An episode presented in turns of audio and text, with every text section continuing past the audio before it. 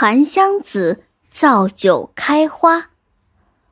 大家都知道，在八仙当中有一个手拿笛子的韩湘子，据说他是唐代大文学家韩愈的侄子。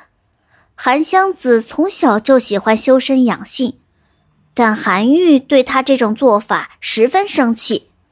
一年天下大旱，皇帝就让韩愈去求雨雪。韩愈祈求了很多次，都没有求来，他面临着被罢官的危险。韩湘子听到了这件事后，就装扮成一个道士，到韩府门口喊。出卖雨雪，出卖雨雪。结果韩湘子被人请进去登坛做法，不一会儿，天空就下起了雨雪。但是韩愈不相信这是韩湘子求来的，韩湘子就说：“这雪一共下了三尺。”韩愈让人去量，果然如此。韩愈这才相信。韩愈生日那天，韩湘子前去祝寿。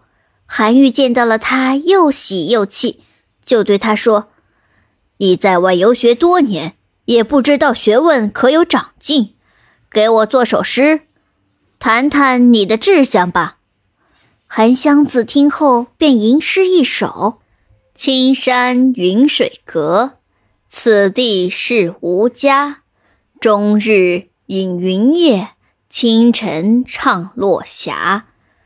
琴弹碧云动，炉炼白朱砂。宝鼎存金虎，织田养白鸭。一瓢藏造化，三尺心腰斜。皆造纯酿酒，等开清客花。有人能学我，同共看仙葩。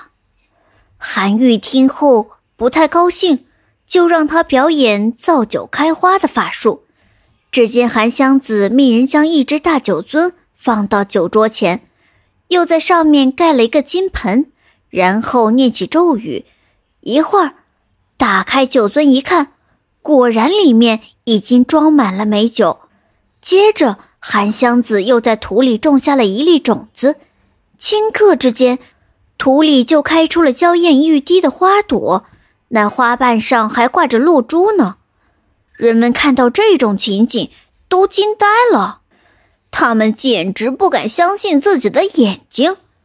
这时，韩愈发现，在花瓣上还有一行小字：“云横秦岭家何在？”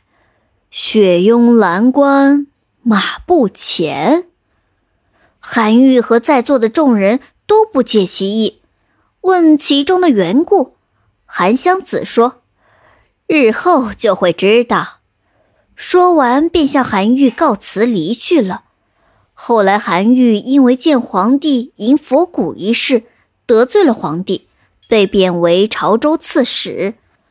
一日。韩愈来到了一个荒无人烟的地方，那里漫天飞雪，脚下寸步难行。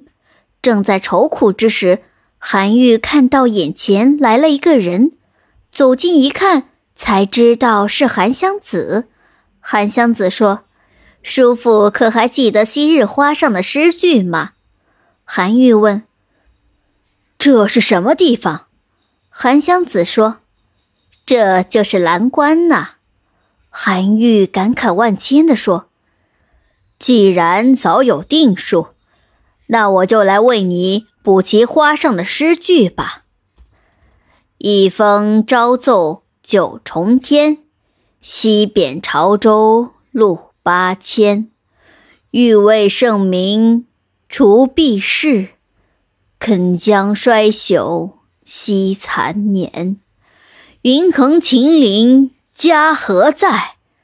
雪拥蓝关马不前。知汝远来应有意，好收五谷涨江边。第二天，韩湘子向韩愈辞行，说：“你不会有事的，不久就会被朝廷召回，再被重用，之后就飘然而去了。日后，韩湘子潜心学道，终于成了八仙之一。